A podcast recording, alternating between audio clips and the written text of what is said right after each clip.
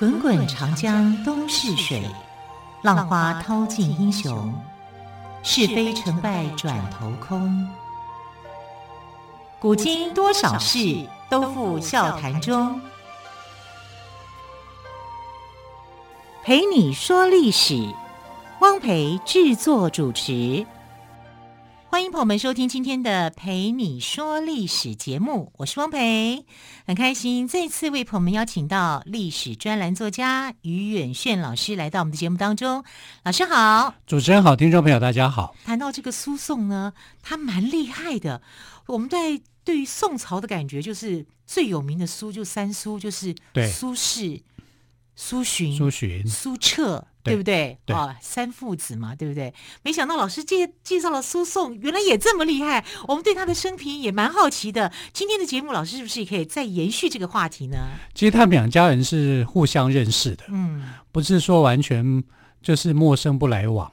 第一个当然是同一个时代的关系，再来他们都姓苏，只是哎，一个是在四川眉山，一个是在福建同安啊，所以可是有距离呢。对呀、啊。所以他们在想说，那我们两个姓苏的到底有没有什么关系？那两个人就认亲家嘛，反正姓苏就是一家人嘛，对不对？后来他们发现说，他们的祖宗是谁呢？他们祖宗是西汉时候的苏建。苏建，对，建设的建。哦，建设的建。对对，建设的建。那苏建这个人，我们听起来好像很陌生，嗯，但是他儿子我们就知道是谁了，是谁你知道吗？不知，就是苏武。苏武牧羊北海边的苏武吗？对啊，所以他们的共同祖先就是苏建、苏武这一脉传过来的。嗯，那为什么？哎，呃，传到唐朝的时候，有个叫苏味道的一个文人，唐朝的时候呢被贬官，贬到四川眉山这边去，所以呢就有眉山的苏家这一派的人，但其实。他们在西汉的时候是同一家，所以他们很有兴趣啊，就在那边互相找啊，说你也姓苏，我也姓苏，那我们有没有共同的渊源？就发现说自己的渊源还蛮深的，所以呢，两家就变成是很好的一家人，不是完全不认识的。当然，他们为什么会变得比较热络，是因为呢，苏颂跟苏轼，嗯哼，共同坐过一个牢。嗯，啊，他们的苏的苏轼因为乌台冤狱的关系啊，被下去这个监察御史的监狱里面。那苏宋也是，所以算是狱友就对了啦。对对，但只是说他们没有关在同一间牢房，他们是隔个墙，隔个墙面对对对对，就是同一个时期一起坐牢，只是没有关在同一间里面。对对对，就是说你在隔壁这样子，隔了一个墙这样子。那我听得到你的声音啊，好，所以每次。苏宋都会觉得说苏苏轼很可怜，那时候还不叫苏东坡嘛。苏东坡是他被贬到黄州以后，才叫做苏东州、苏东坡的。他这个时候叫苏轼，他一点过得都不舒适，因为整天呢就被刑求。哈，还被刑求啊？对，被刑求啊，所以他就听得到那种惨叫的声音啊。他觉得这个、哦、每次听到刑求这两个字都会很难过。嗯，他们两个人这年龄差不多，呃，相差十六岁。你是说苏颂跟苏东坡年纪相差十六岁？对对对，苏颂比较大，他是一零二零年出生的。嗯哼哼。那苏东坡是一零三七年出生的，啊，所以他是比较年轻的。啊，苏东坡过世的时候呢，跟苏宋。同一年去世，嗯哼，他们都是一零一年宋徽宗上任当皇帝的那一年过世的。结果宋徽宗呢，找不到苏苏东坡当他的这个宰相，但他也没有办法再去用苏宋这么好的人才，因为他们是同一年过世的。啊，只是苏颂呢，那年过世的时候呢，八十二岁。哦，苏宋过世的时候八十二岁，可是老师说真的，八十二岁也算是高寿了，很很长寿的啦、啊。他们有这样的一个渊源，在以前医疗不发达的年代，他可以活到八十二岁，还蛮养生的了。但因为他对一些事情都看得淡，嗯，他不会像苏东坡那样。苏东坡是这样子啊，就是他有话就会说，嗯哼，他不说就好像很难受，很难受一样啊，就会在诗句里面牢骚几句。他也会讲。哎呀，真糟糕！老师，我也是这种个性哎。他就因为太喜欢牢骚，发很多牢骚话，就被人家抓住把柄嘛。那 会被有心人抓住把柄，有因为有时候我们有时候随便讲两句只是无心的，你知道，只是发出心情，可是就被有心人就被把他抓住把柄。对，但你会问我，就是说，那输送那么谨慎小心的人，他也会被人家抓到把柄吗？对呀、啊，啊，对啊，照理讲他是皇帝眼前的红人，红人，因为他跟王安石是这个同年的进士嘛。所以他跟王安石本身关系就很好。那这样子的话，他们两个应该是有革命情感的啊。是有革命情感的啊。所以，呃，后来苏颂采取的策略就是，不管是新派还是旧派，他通通不理会。嗯，我就看事情嘛。对，看事情好坏，我来支持。但是这样子是，他是中立派的。老师，我跟你讲，我们常常在一个。职场里面，我们有时候想做中立派，还不是我们想做中立派就可以做的好中立派。因为，呃，讲的好听就是你不有靠谁，你没有靠着谁；但是不好听的就是，当问题来的时候，也没有人会挺你。对，对不对？所以当时王安石啊找不到人来帮他，嗯，他就需要一些人，一些人当他的帮手。那当时他认为有一个官员叫李定，定定就是。安定的定，安定的定。那这个人呢，他其实是一个小人啊。那王安石为什么用小人？因为正人君子都不给他用。什什么叫做正人君子都不给他用？就是正人君子，老师说的正人君子，就是品格好的人都对，并不赞成王安石施行的新法。像司马光这群人，哦，他们就很不喜欢王安石，嗯，跟他没有办法变成是同党派的。那王安石只好用那些。逢迎他、巴结他的人啊，至少愿意配合他，他才好做事啊。啊，但像苏颂是愿意帮他的，苏颂是少数有能力又愿意帮他的人。可是他这时候要用李定，因为这个安王安石变法有很多的细节都要处理，他需要有人帮他。他找了李李定以后呢，就发现李定呢，他必须要用破格的方式去录用他。因为他官位太小，啊，然后你必须要用这个人的时候，就必须要破格任任用。那破格任用在宋朝，它是有一个明文规定的，就说什么样可以破格任用，就破格，对，即便是破格任用，也要有破格任用的资格，就对，对对对，要有这样的一个资格跟条件。那你就必须要去说服帮皇帝起草的这个中书舍人。舍人是一个官的名称啦。哦，中是中间的中哦。中书。中的中。书是书书法的书吗？对，中书省啊，现用我们现代话来讲，就是行政院办公室啊。哦。那就是行政院办公室的秘书，然后帮这个皇帝去起草命令。舍是宿舍的舍嘛？对对对。人是人类的人，舍人，他是一个职称。对，舍人其实就是秘书了。秘书是。然后他就必须要由秘书。来起草，就是说啊，奉皇帝的命令啊，奉皇帝说要任用这个人，那为什么要任用这个人？因为这个人有什么样的优点，有什么样的东西，那他就要输送去写。因为王安石的想法就是，苏颂是我自己人啊，他一定可以帮我写的啊，他一定愿意。结果苏颂不愿意啊，苏颂不愿意。对，苏颂没有反对王安石，但对他反对。破格任用李定哦，因为他觉得李定的人品不行，他认为还条件不够，嗯、你必须要说明为什么这个人可以破格任用。嗯、那是谁跟这个呃苏颂去吵架的嘛？嗯，皇帝。啊，皇帝跟输送吵架，啊，因为这是皇帝要他写的啊。哦，王安石拜托皇帝，然后皇帝要求这个中书舍人。去起草，嗯啊，这个命令，然后输送不愿意，输送不愿意，输送好大的胆子，对，输送就说这个违反法令，嗯，要依法行政，嗯哼，这个你没有依法行政，皇帝都不依法行政，我呸，怎么行呢？对，当然没有讲我呸这个 对，但他就不不愿意啦，嗯，他不愿意，皇帝就想说啊，中书舍人又不是只有你一个。我再找人可以吧？啊，所以他就找了另外一个人，这人叫宋敏求。那宋敏求就在想说，诉讼都不愿意了，我为什么要同意啊？对不对？这样感觉很奇怪，我前面人不愿意，啊、我却同意了。那不是我当，好像我当坏人一样。对对对，我不要当坏人。他不要当坏人，他就说，但我也不同意，所以他也说这个语法不合。嗯哼，啊，就好，那那你不同意，我就找另外一个人，就找第三个人，第三个人叫李大林，那李大林就更不同意啦。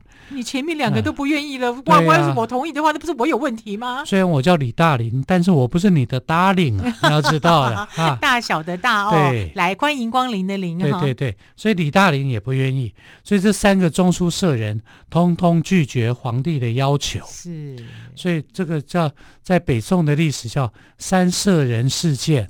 三社人事件，对，好，更多关于诉讼精彩的故事哦，我们先稍后休息一下，再回来再听于远逊老师来告诉我们。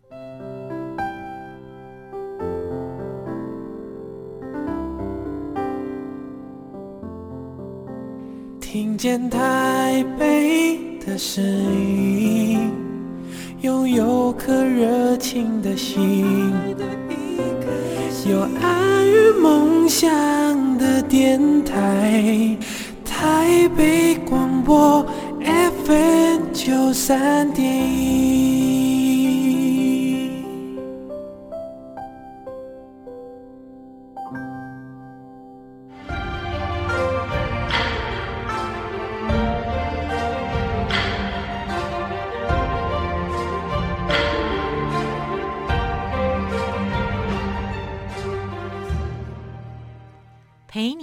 历史节目，我是汪培。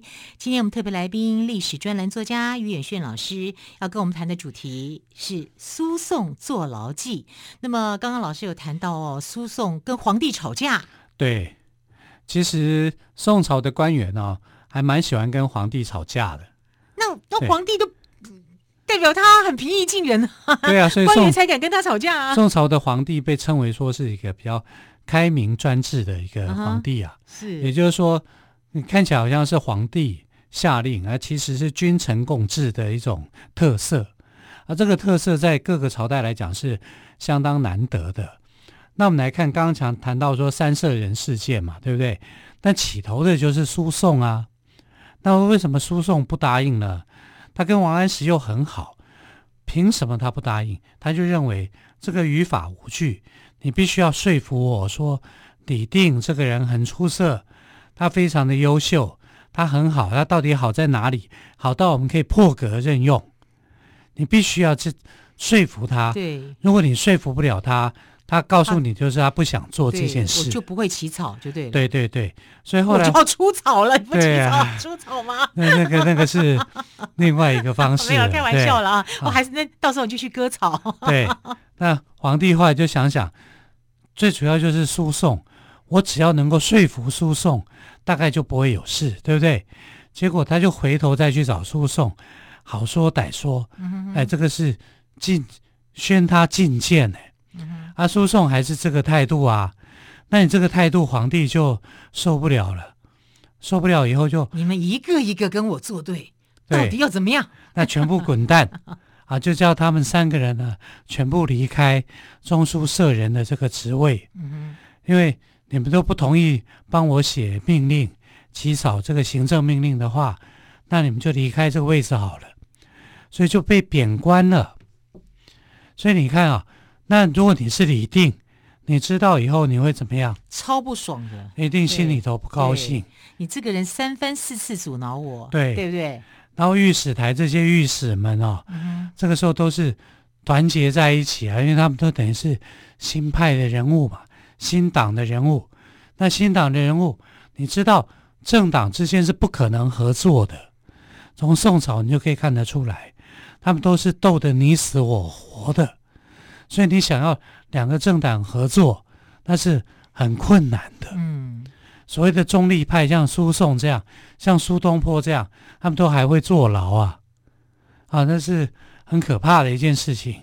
所以苏颂就这样被李定埋怨在心，暗记在心。对，暗记在心，他想办法就是要让他坐牢。总有一天，让你尝尝苦头，这样子。对你，他都不知道说他得罪谁，嗯。那这就是在这个事情上面埋下了伏笔了嘛。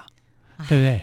好，到了宋官场险恶啊，对，但这个是在宋神宗时候，所以到圣神宗元丰二年的时候呢，就有了有了这个机会，给了李定啊，为什么呢？因为苏东坡这个时候被坐牢了。苏东坡坐牢的原因是因为呢，他写诗啊，反对新政。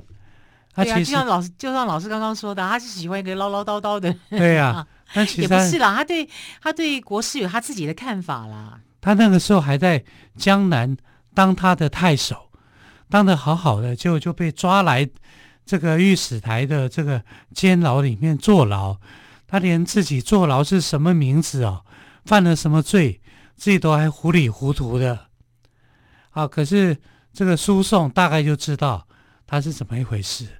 反正就是得罪小人嘛，那他得罪小人，小人用什么方法去整他呢？因为在宋朝的时候有一个宰相叫做陈执中，啊，这个这个我们发音要标准一点，对，是这个执执执行的执吗？执行的执，哦、对，叫陈不是不是不是陈时中，是陈执中，中对对对对。那陈执中呢，是一个宋朝初年的时候一个很有名的宰相，是，可他过世了。他过世的时候，他只有一个小孩。嗯、这个小孩呢，叫做陈世儒。陈世儒，世界的世，世界的世，儒家学儒家的儒。对，啊、陈世。那陈世儒像他像他爸爸一样啊，很会读书，所以后来就当了国子监祭酒博士啊。这个博士的学位是很，在那个时候是五品官，五品官也算是像我们现在的博士吗？呃、不一样、呃，差不多啊，哦、就是。专门人员啊，通博一些学问，反正就是一个官员。那这个官员呢，他出了一件事情，他杀掉了他的妈妈。哎，天哪，杀自己的妈妈？对啊，这是这种事。御史台去告的状，啊、就说他涉嫌杀害自己的母亲。母亲。那他的母亲是怎么死的呢？他的母亲其实是被人家下毒，下毒以后。脑门钉了两个铁钉，这叫双钉案。对，那个铁钉钉进脑门里面是没有发现的，所以凶手是一定要他的母亲死亡就对了。嗯，毒不死你，我也要钉死你。他就这样。到底是什么深仇大恨呢？好可怕哦！其实也没有什么深仇大恨，就是为了一个利益。嗯，所以御史台那时候就认为说，这个事情呢，就是你想要。谋杀你的母亲，去好像继承财产之类的，这个想法也很奇怪。他应该想说，你应该去从各方面去调查，为什么就说是他呢？他就诬赖他啊，嗯、就就就是存心想诬赖，就是就存心想诬赖啊。然后宋朝的人啊，也不太怎么说说，遇到一些事情也不会去查证，说我是不是要要用证据来说话。这个时代要到。南宋的时候，他们有一个很好的一个推官啊，就是检察官，叫做宋慈。要到了宋慈的时代，才建立的、这个。洗冤录的宋慈吗？对对对，哦、洗冤录的宋慈。但是他跟北宋大概已经相距了差不多一百多年了。嗯，所以在这个时间里面呢，宋慈还没有出现，洗冤录也还没有出现。那御史台呢，就凭着自己的。喜好，我认为你有罪就有罪，你要去证明你无罪。可是要证明的人是最困难的，所以陈世儒呢就被抓起来。那一抓起来，不是一开始不是说到这个御史来这边审判，是到了这个开封府尹去审判。那开封府的知府呢，就是这个苏颂。像是威廉老师，你要跟我说是包青天，包青天已经过世了，是哦，啊，所以是苏颂这个时候当开封知府。是。他在开封知府的时候，他就查这个案，查这个案，他就说我查不到证据证明说他杀害他的母亲，母亲，他反而认为说这个可能是有别的别的人去害他的，嗯、是故意要害他的，那。结果陈世如就是因为这样子，因为被查不到证据嘛，就被放无罪释放。不无罪，可是御史台认为他还是有罪，有罪是，所以又把他抓起来。啊，放放抓抓，放放抓抓，对，放放抓抓，放放抓他的时候呢，他就认为，那你放他的人也是有罪的，嗯，所以就把苏颂也抓起来，抓起来，对，哈，怎么这么奇怪啊？所以苏颂就被抓起来了，被御史台的人抓起来，嗯，所以你看那个时候的御史台权力很大，权力很大。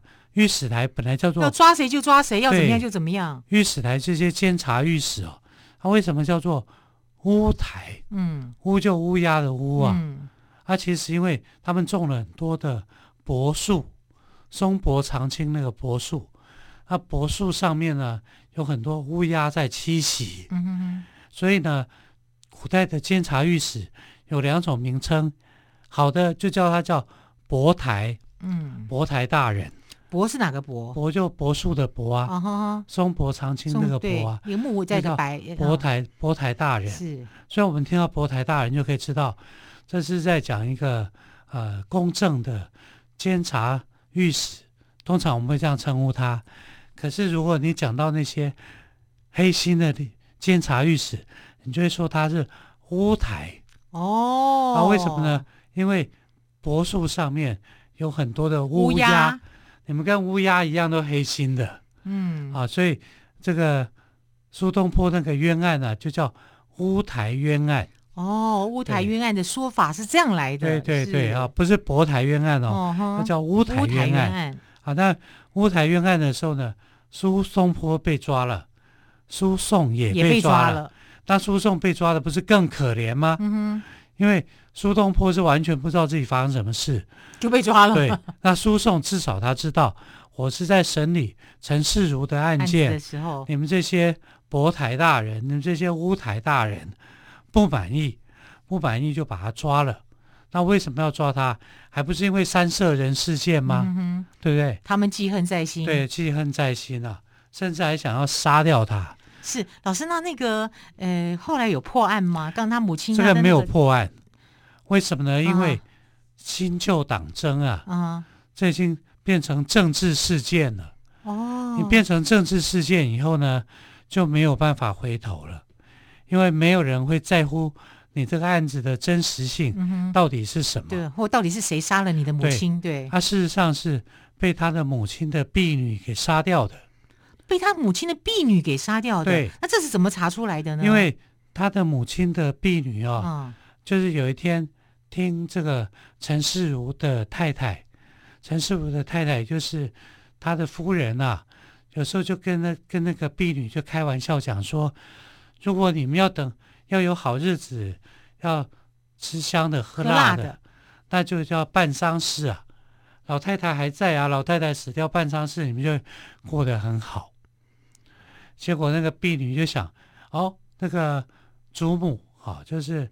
当家祖母，当家祖母的暗示，我们要过好日子，对，就要杀掉自己她上头的那个婆婆，自己去揣测那个意思。对啊，所以那也够够狠呐、啊。也有人认为说是他的老婆、嗯、婆媳之间呢不和，嗯、想要杀掉他的婆婆，对，故意去去放话这样子，对对对，让你让让你们看你们谁要去做在做这样子的事情。对，结果这个婢女就做啦。